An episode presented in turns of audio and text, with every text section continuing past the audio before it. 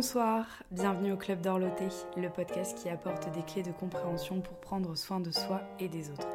Aujourd'hui, je vous retrouve euh, pour vous parler de la théorie du yin et du yang. Donc ce podcast, il fait suite au premier épisode de, du podcast, justement, au premier épisode du Club d'Orloté. Dans cet épisode, je vous détaillais, euh, je vous présentais la médecine traditionnelle chinoise on revenait sur euh, l'historique de cette, euh, de cette médecine, de cet art thérapeutique euh, ancestral. On parlait aussi de réellement comment ça fonctionne, qu'est-ce qui fait partie de cette médecine et surtout, très important, comment elle est pratiquée aujourd'hui et quel est l'héritage qu'on reçoit aujourd'hui de ce savoir millénaire. Euh, d'ailleurs, je vous invite, si ce n'est pas déjà fait, à peut-être écouter d'abord l'épisode 1, du coup, donc cette présentation de la médecine traditionnelle chinoise, avant d'écouter euh, cet épisode-ci sur euh, la théorie du yin et du yang. parce que je pense que l'épisode 1 est une bonne introduction aux prochains épisodes où vraiment on va venir détailler un petit peu plus toutes ces théories fondamentales euh, qui sont vraiment euh, les fondations de, la médecine chinoise. Je les ai pas détaillées dans l'épisode 1, mais c'est vraiment une bonne, euh, une bonne entrée en matière quand même pour vous présenter un peu tous les tenants et les aboutissants de, de, cette, de cet art thérapeutique millénaire. Et aujourd'hui, donc, on va parler de la théorie du yin et du yang. Je pense que c'est quelque chose qui n'est qui est peut-être mal connu aujourd'hui, en tout cas peut-être par euh, les personnes qui sont un petit peu moins initiées euh, à toute la philosophie taoïste, philosophie chinoise. Je pense qu'il y a beaucoup de... Alors soit ça peut paraître très obscur, très mystérieux, très mystique, ou au contraire ça peut être un petit peu galvaudé, et euh, je pense tout particulièrement à des personnes qui se font, font peut-être par exemple tatouer des symboles sans savoir exactement ce que ça représente, ce que ça signifie, quels sont et, ce que ça implique derrière. Donc euh, c'est pour ça aussi que je vais faire cet épisode qui, je pense, sera peut-être un petit peu plus court que d'habitude, mais pour moi c'est important de revenir euh, sur cette théorie fondamentale qui pour moi est vraiment un... C'est un des fondements de la médecine traditionnelle chinoise, c'est certain, mais c'est aussi un des fondements de beaucoup de pensées asiatiques aussi euh, qui sont encore très présentes dans le monde et... c'est ma, ma vision aussi de, la vie. En tout cas, c'est vraiment un principe que, dont j'ai réellement conscience euh, dans ma vie euh, au quotidien et que j'observe euh, très bien. Vous allez comprendre, vous allez comprendre pourquoi. Donc c'est un sujet qui me tient à cœur. C'est une très belle symbolique et je pense qu'elle mérite d'être d'être bien connue et d'être d'être vulgarisée un petit peu pour pour la rendre un petit peu accessible aussi euh, à tous et qu'on puisse tous mettre, euh, mettre un petit peu en place certaines choses ou du moins en avoir conscience sans forcément euh, rentrer dans un rythme de vie selon la philosophie taoïste et tout. C'est pas du tout de ça dont, dont on va parler, mais c'est vrai que peut-être avoir un petit peu plus conscience de ces deux forces en fait qui sont en perpétuel changement, en perpétuel mouvement, aussi bien dans notre corps qu'à l'extérieur. Donc c'est vraiment ce qu'on va venir, qu'on va venir détailler aujourd'hui. Dans l'épisode numéro 1, justement, où je vous présente euh, la philosophie chinoise et en particulier la médecine traditionnelle chinoise, euh, très rapidement, je vous parlais de l'observation de la nature et que selon euh, la médecine chinoise, selon la MTC, tout ce qui se passe dans la nature autour de nous, dans notre environnement, se reflète à l'intérieur de notre corps et inversement. Et c'est vraiment, si vous voulez, de cette observation de la nature pendant des siècles, pendant des millénaires, que la théorie du yin, et du yang pardon, est, née. En fait, c'est de, l'observation des cycles, des cycles saisonniers, des cycles circadiens, euh, des cycles d'une journée, du cycle de la vie aussi, de la vie d'une personne, de la vie d'un animal, de la vie d'un végétal aussi, qu'est né en fait ce, système de, de, yin et de yang, ce constat même, je dirais, parce qu'au-delà d'un système, d'une théorie, c'est avant tout, je pense, un constat en fait de de cette observation minutieuse euh, de toutes les manifestations de la vie sur Terre. En, médecine chinoise, on part du principe que à, l'origine il y avait le 1, donc ce qu'on appelle le Tao.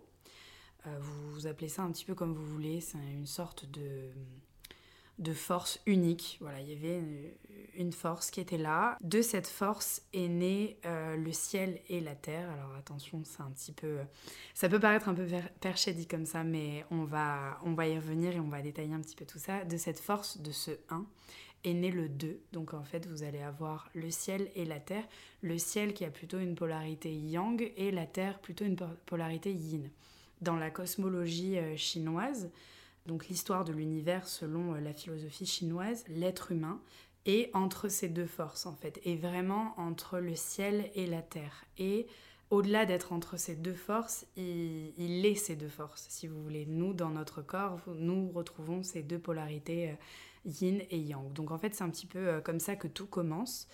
Et euh, si vraiment on devait euh, définir un petit peu plus les termes de yin et de yang, le yin, euh, il me semble que ça se traduit par l'obscur ou quelque chose comme ça, et le yang, c'est le lumineux. À chaque fois, les deux sont en opposition. Et donc, pour en revenir à l'observation de la nature, l'observation que les sages ont fait de la nature, ils se sont rendus compte que dans un phénomène, il y a une naissance, une croissance, une plénitude, une maturité puis un déclin, une décroissance pour ensuite arriver à la mort et ainsi de suite. Si vous voulez, pour euh, le yin et le yang, on est dans ce système-là. En fait, on est dans une roue perpétuelle qui passe de yin à yang, de yang à yin, ou alors un yang qui, euh, qui prend naissance, qui croît, qui mature, puis qui décroît, puis qui meurt, qui laisse la place au yin, et ainsi de suite. On est vraiment dans, dans ce mouvement, dans cette mutation perpétuelle. Et euh, au bout d'un moment, on ne sait même plus où est la naissance, où est la mort, tellement le, la roue, ce mouvement en fait s'enchaîne. Donc c'est vraiment ce qu'on va chercher presque chercher la naissance ou la mort ou le, début ou la fin d'un cycle. C'est même pas pertinent ici. En fait, ce qu'on veut, c'est euh, c'est vraiment prendre conscience de de l'idée de cette, de cette roue perpétuelle, de ce mouvement perpétuel. Le meilleur exemple pour ça, c'est le jour et la nuit si vous voulez. Euh, donc, si vraiment on compare le jour à la nuit, le jour est yang et la nuit est yin. Mais si on zoome un petit peu sur euh, juste ce yang euh, et ce yin, ça peut aller plus loin. Par exemple, le crépuscule, donc le début de la nuit, c'est ce qu'on appelle le jeune, le jeune yin. La, le yin croissant, si vous voulez. C'est vraiment le début de la, nuit, là où euh, le jour décroît, le jour arrive à sa fin, puisque la nuit est en train de s'installer avec le crépuscule. Donc on se retrouve avec un petit yin qui va ensuite grandir, plus la nuit, euh, la nuit avance. En plein milieu de la nuit, on a vraiment la plénitude de yin. Le yin est à son maximum. Euh, il est vraiment en pleine puissance, on est vraiment en plein milieu de la nuit. Puis va arriver petit à petit euh, le matin, l'aube. À ce moment-là, le yin commence à décroître pour arriver ensuite à sa fin, et c'est le jour qui prend le relais. Et tout ça, c'est perpétuel. Quoi qu'il se passe dans notre vie, quoi qu'il se passe dans ce monde, il fera toujours nuit, il fera toujours jour ensuite, pour de nouveau que retombe la nuit, pour que le jour se lève le lendemain. Ça, ça sera perpétuel et immuable, quoi qu'il se passe. Sauf si vraiment euh, il arrive la fin du monde, mais quoi qu'il se passe, euh, il y aura cette alternance en 24 heures de yin et de yang. Et c'est perpétuel et ça continue comme ça.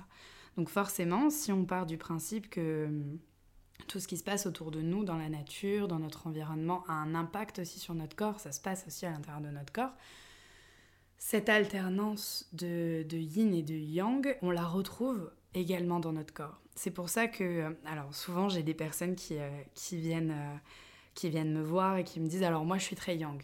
Et j'adore justement quand on me dit ça parce que justement je me permets du coup de leur expliquer que dire je suis très yang, juste comme ça, me le balancer comme ça, ça n'a pas, ça n'a pas d'intérêt, c'est pas forcément pertinent puisque rien qu'au cours d'une journée, comme on l'a vu le jour et la nuit, cette alternance de yin et yang dans un mouvement perpétuel, une mutation perpétuelle, quoi qu'il arrive, viendra aussi impacter notre corps.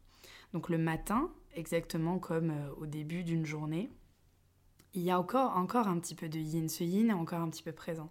Si vous êtes quelqu'un qui n'est pas du tout du matin, votre yin va être présent une bonne partie de la matinée encore, pour que vous ayez le temps de mettre votre énergie yang en mouvement, de réveiller votre corps. Donc en fait, c'est pas définitif si vous voulez. Quand la personne me dit euh, moi je suis très yang, euh, à quel moment? À quel moment de ta vie tu es très yang? À quel moment de ta journée? Puisque rien qu'au cours de 24 heures, ça change. Ce n'est pas rien n'est définitif. Tout change, tout se transforme, tout est en perpétuelle mutation. Donc en fait, il n'y a rien de, de figé, de concret. Donc c'est vraiment ça qu'il faut garder en tête si vous voulez et on peut euh, vraiment euh, étendre ça aussi euh, à toute la vie, à la naissance, un enfant et durant son enfance jusqu'à la puberté, vous avez vraiment une prédominance de yang. Quel que soit le, genre ou le sexe du, de l'enfant, il y a une prédominance de yang chez l'enfant. Passé la puberté, le yin est peut-être un petit peu plus présent. Et en fonction des âges, en fonction des périodes, euh, il y aura toujours ces alternances de yin et de yang, avec toujours une prédominance pour l'un ou pour l'autre. Mais rappelez-vous, ça change rien qu'au cours euh, de quelques heures, rien qu'au cours de 24 heures d'une journée. Donc voilà. Et plus on vieillit, plus c'est le yin qui prend, euh, qui prend un petit peu plus de place. Donc à ce moment-là, c'est vraiment le yang qu'il faut continuer aussi un petit peu de cultiver pour essayer de garder un certain équilibre. Mais c'est... Hum, je dirais, c'est irrémédiable en fait, si vous voulez. Le, avec la vieillesse, le yin s'installe et c'est la vie, c'est naturel, c'est comme ça, c'est normal que ce yin s'installe. Pour ensuite arriver au déclin, puis à la mort. Mais rappelez-vous, euh, la mort, ce n'est qu'un. Ce n'est que la fin d'un cycle, sachant qu'un autre cycle redémarre derrière. Après, c'est une façon de, de voir la vie aussi, mais en tout cas, voilà, gardez en tête que qu'on est toujours sur ce système de cycle. Vous pouvez vraiment visualiser un cercle qui fait qu'il n'y a pas de début, il n'y a pas de fin. La mort du premier cycle, la fin du premier cycle n'est que la naissance, le début d'un deuxième et ainsi de suite. Et, et ça restera comme ça durant des centaines de milliers d'années, si, si, tout va bien pour, euh, pour l'humanité en tout cas. Mais euh, voilà, gardez en tête qu'il y a vraiment ce, système de yin et yang qui est présent dans notre corps, qui est présent dans les végétaux, dans les minéraux, euh, dans tout le monde animal aussi. Les animaux aussi sont impactés exactement comme nous par, euh, ces rythmes de la nature, par cette alternance yin-yang en permanence, presque, presque chaque seconde, chaque minute. Et puis plus le temps avance, plus on se rapproche aussi du déclin, de la fin aussi de notre vie. Donc on prend aussi conscience que ce yin est de plus en plus présent, qu'on vieillit en fait, chaque seconde on vieillit aussi. On part un petit peu dans tous les sens, mais mais c'est pour que vous ayez une idée euh, et, des exemples concrets. C'est pour ça que je vous donne l'exemple sur euh, tout le long de la vie d'un être humain ou le long d'une journée. C'est assez, euh, assez parlant. aussi, ce qui est très important quand on parle de yin et de yang, c'est que quand on définit quelque chose comme yin, c'est toujours en comparaison à autre chose. Vous ne pouvez pas arriver et dire la table est yin. Voilà, ce n'est pas, euh, pas une vérité absolue. Déjà, ce n'est pas figé, on l'a vu, tout est en perpétuel mouvement. Mais euh, c'est toujours en comparaison à quelque chose. Si vous voulez, l'homme, le masculin, est plutôt yang. Plutôt yang, parce que si on le compare au féminin, à la femme, elle est plutôt yin. Donc si on compare les deux, effectivement, euh, l'homme sera yang et la femme yin, mais parmi les femmes, si on zoome et qu'on regarde uniquement parmi les femmes, vous aurez des femmes qui auront des prédominances yang à certains moments de leur vie, là où d'autres au même moment auront une prédominance yin, même si le féminin dans son ensemble est plutôt yin. Et je dirais toujours plutôt, parce qu'on le verra après, euh, il n'y a jamais de yin euh, de yin euh, à 100% et de yang à 100%. On parle plutôt de plénitude, de, de jeune yin, de yin croissant, décroissant, de plénitude ou de, ou de déclin, si vous voulez, mais euh, il n'y a jamais de yin et de yang à 100%. Il me semble pas que, me semble pas que ça existe, il n'y a jamais ça. Et exactement comme il n'y a pas 50% de yin et 50% de yang dans notre monde, sinon notre monde n'existerait tout simplement pas l'humain, la vie autour de nous est en perpétuel mouvement, en perpétuelle recherche d'équilibre entre ces deux forces, entre ces deux énergies, entre ces deux polarités, mais sans jamais réellement être à 50-50. Si on est à 50-50, on a l'équilibre parfait et notre monde n'existe pas. Notre, je pars du principe que l'expérience humaine, l'expérience sur, euh, sur cette terre, l'expérience euh, qu'on fait tous en tant qu'être humain et l'expérience du déséquilibre.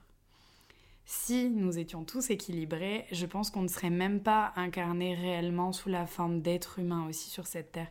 Et on ne serait pas dans cette, euh, on ne serait pas dans cette vie, on ne vivrait pas dans ce monde-là. Donc ce n'est pas... Euh, on est dans un monde de déséquilibre. On fait réellement l'expérience du déséquilibre et Avoir un équilibre parfait à 50-50, on ne le trouve nulle part dans l'univers et c'est bien ce qui a créé notre planète, ce qui a créé la vie sur Terre, c'est ce déséquilibre à un moment et ce mouvement qui s'est mis en place dans cette recherche d'équilibre. Mais c'est une recherche presque infinie puisque du coup, l'un ne peut pas prendre le dessus sur l'autre, ou en tout cas si l'autre prend le dessus, l'autre prendra le dessus après, et tout est en permanence en mouvement comme ça. Donc c'est vraiment ça qui, qu'il faut garder en tête, il n'y a pas d'équilibre parfait, comme il n'y a pas de 100% yin, il n'y a pas de 100% yang. Tout est toujours... Euh, il y a toujours un petit peu de yin dans le yang et ainsi de suite. Euh, et toujours important de le comparer, euh, si vous parlez de quelque chose de yin, c'est à mettre en comparaison, en opposition avec quelque chose de yang. Voilà, c'est toujours à mettre en comparaison. Si vous voulez une idée, alors une liste non exhaustive de la classification de certaines choses selon euh, la théorie du yin et du yang. La Terre sera yin quand le ciel sera yang. La Lune est plutôt yin quand le Soleil est yang.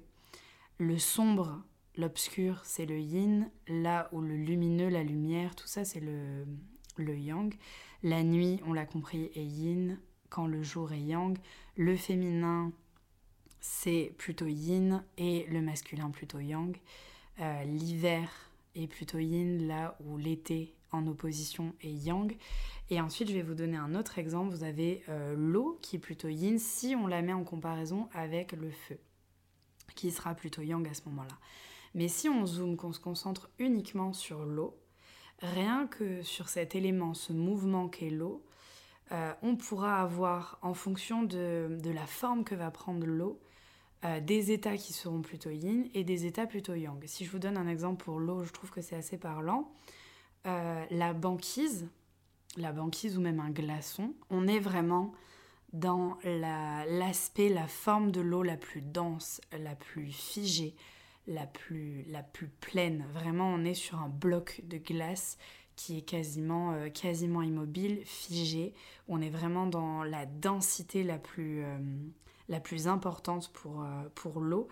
Et là, ça va être la forme la plus yin pour l'eau. Mais l'eau peut aussi être très yang. Si on prend par exemple une cascade, un torrent de montagne, le dynamisme, la vie que, dégage, euh, que dégagera l'eau à ce moment-là, on est vraiment à l'opposé de la banquise où là pour le coup on est plutôt sur quelque chose d'immobile, de figé. Là où la cascade ou le torrent, ou même la pluie, de très grosses pluies, on est sur une eau qui est plutôt yang parce que il y a cette idée voilà de dynamisme, de vitesse, de, vitalité. Donc voilà, vous voyez que hum, certes l'eau est yin si on la compare au feu qui est yang, là on se retrouve avec deux opposés, mais même au niveau de l'eau qu'on définirait plutôt comme yin si on la compare au feu, au niveau de l'eau, il peut aussi y avoir des aspects qui seront très yin, des aspects très yang, des aspects assez équilibrés. Euh, et à côté de ça, si alors je vous donne un autre exemple pour l'eau, vous pouvez avoir si par exemple on prend un fleuve, euh, en France on a la chance d'en avoir pas mal, donc je pense que vous aurez tous au moins euh, un fleuve en tête.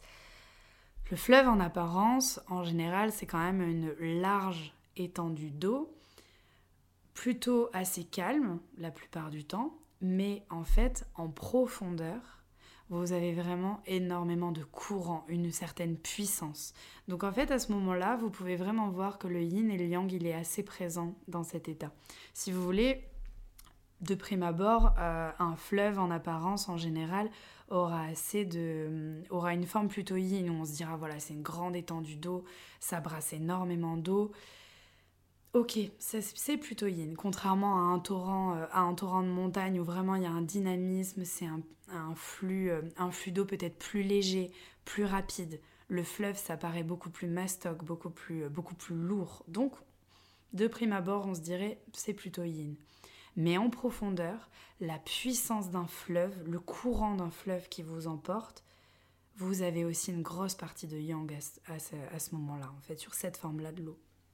Donc en fait, dans n'importe quel état, et c'est la même chose dans notre corps, vous pouvez avoir à certains moments de la journée une prédominance yang, mais au fond de vous, vous pouvez aussi avoir un yin qui est très présent, qu'il faut apprendre à cultiver. Donc on est toujours dans cette, dans cette ambivalence euh, et dans, dans ce mouvement perpétuel de choses qui, qui ont besoin de s'équilibrer. Ce sont vraiment ces deux forces qui sont opposées certes, mais complémentaires. Complémentaires parce qu'elles vont dans le même, euh, elles vont dans le même sens, si vous voulez. Ensuite, on va parler rapidement du symbole du yin et du yang que je pense que vous connaissez tous. Euh, ce symbole, donc euh, dans un cercle, vous avez vraiment deux vagues ou deux gouttes. Vous, je pense que vous voyez tous de quoi je parle. Vous avez une première goutte, une première vague blanche avec un point noir. Et l'inverse, l'égal opposé, donc une goutte, une vague plutôt noire avec un point blanc.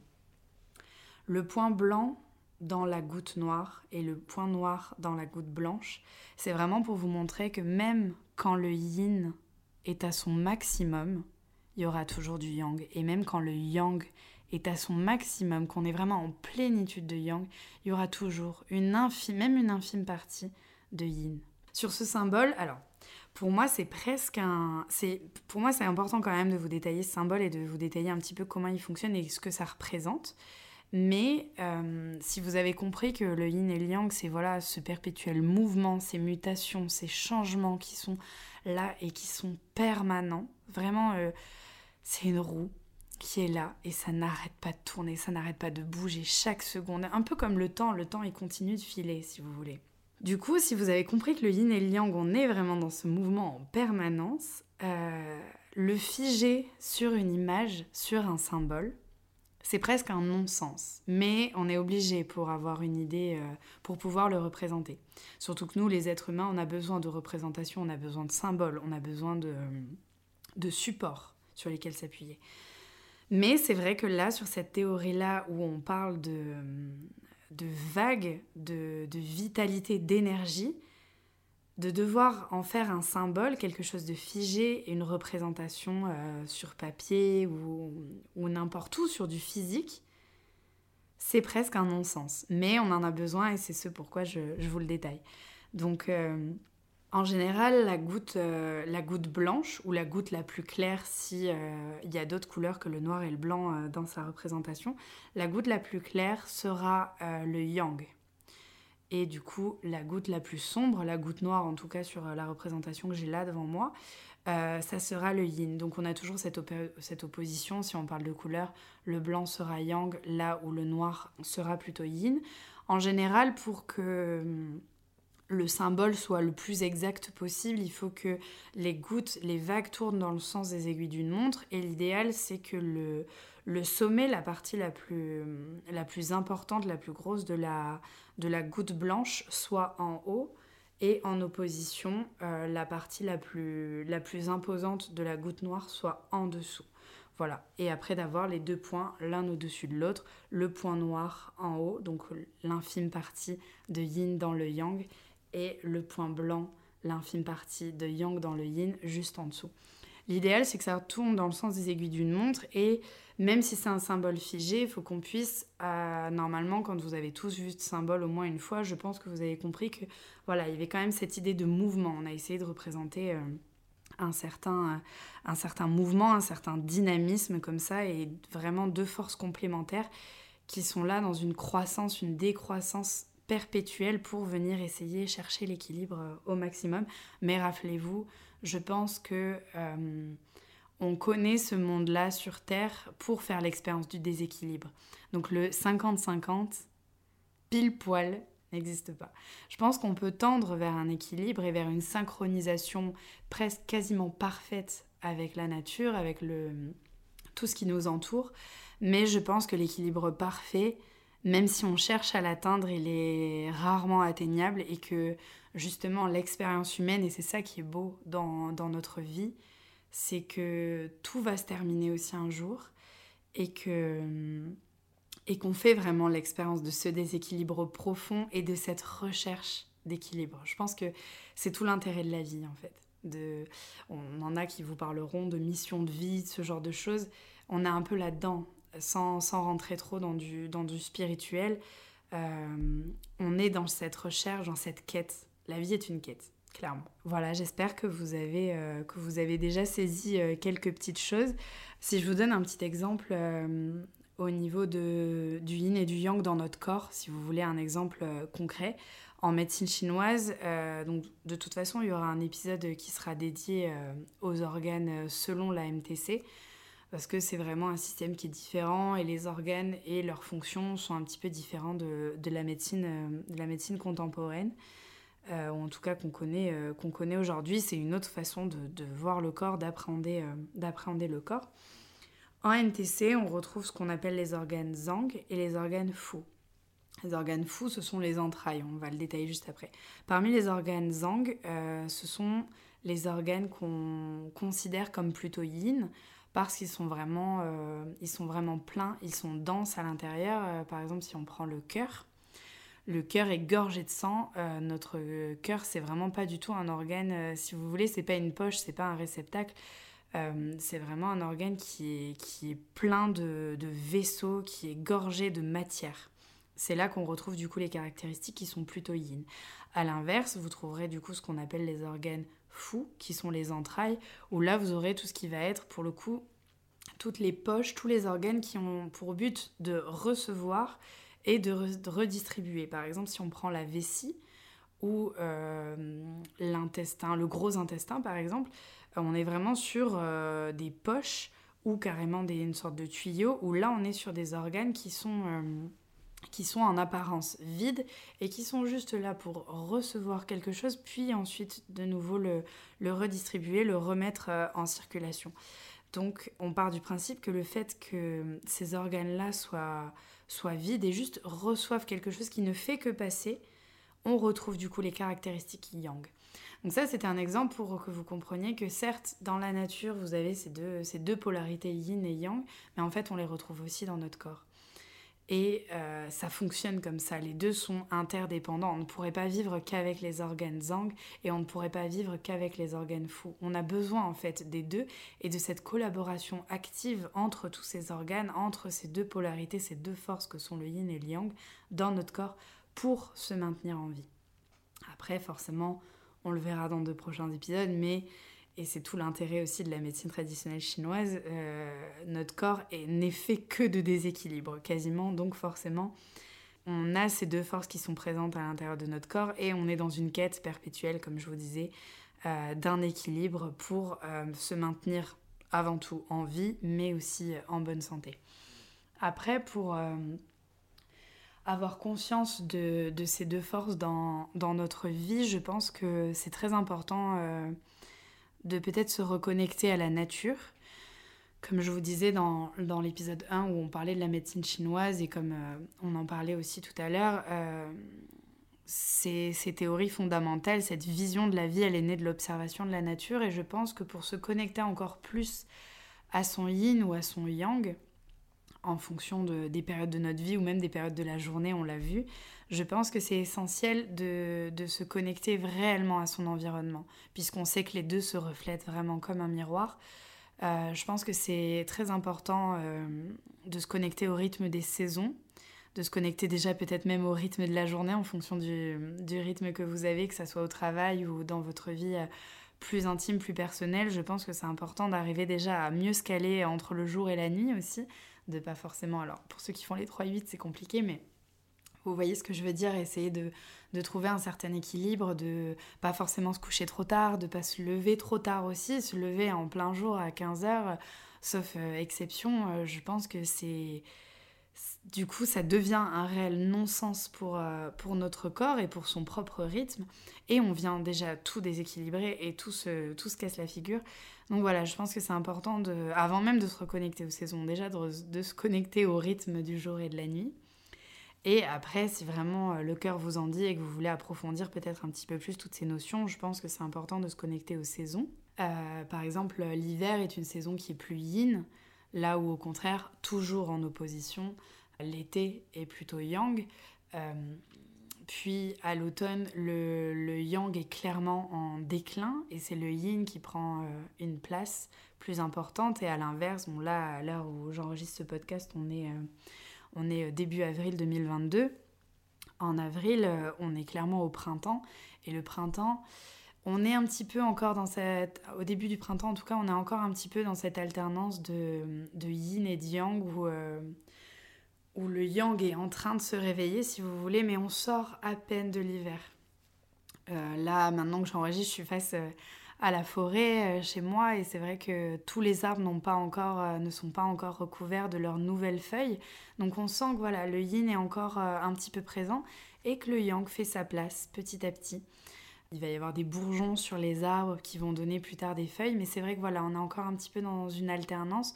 Et au mois de mai, ça sera déjà euh, le, yang sera déjà un petit peu plus installé.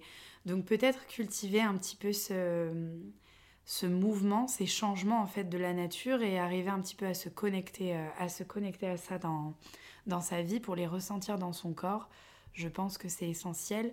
Euh, il y aura un épisode aussi dédié, dédié à ça, mais par exemple la, les cycles féminins, le cycle menstruel chez, chez la femme ou chez les personnes menstruées, c'est aussi, on retrouve aussi ce mouvement de croissance, de maturité, de décroissance, de déclin.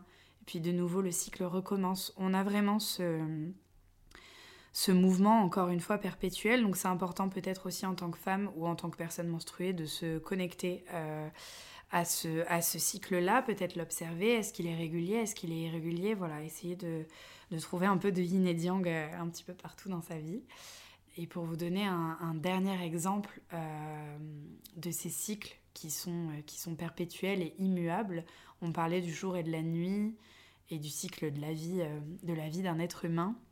Mais vous l'avez aussi par exemple euh, dans le monde végétal, un arbre, euh, un arbre qui arrivait à maturité, euh, ses graines au bout d'un moment vont, vont, tomber au sol et si ces graines-là ne sont pas forcément ramassées ni mangées par, par un petit animal, ces, graines vont réussir à se frayer un chemin dans la terre pour ensuite donner une plante, peut-être une première feuille, une deuxième, une troisième, pour ensuite grandir d'année en année et redevenir un arbre mature comme, euh, comme son parent, si on peut appeler ça comme ça.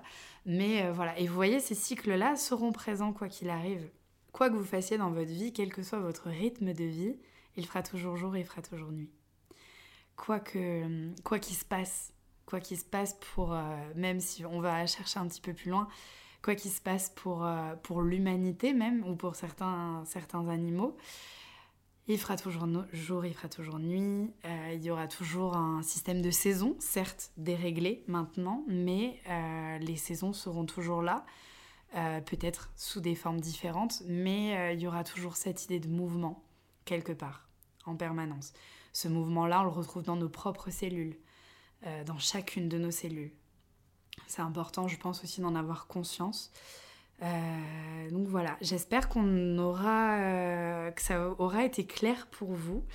Euh, c'est vraiment pas facile de, vulgariser tous ces concepts, toutes ces théories fondamentales de médecine traditionnelle chinoise. C'est vraiment, on est on est entre euh, de la philo, quelque chose de très concret. Enfin, c'est vraiment pas évident à, vulgariser. C'est l'objectif euh, du club d'Orloté, de toute façon, de vous donner vraiment euh, ces clés de compréhension pour déjà aussi comprendre votre corps.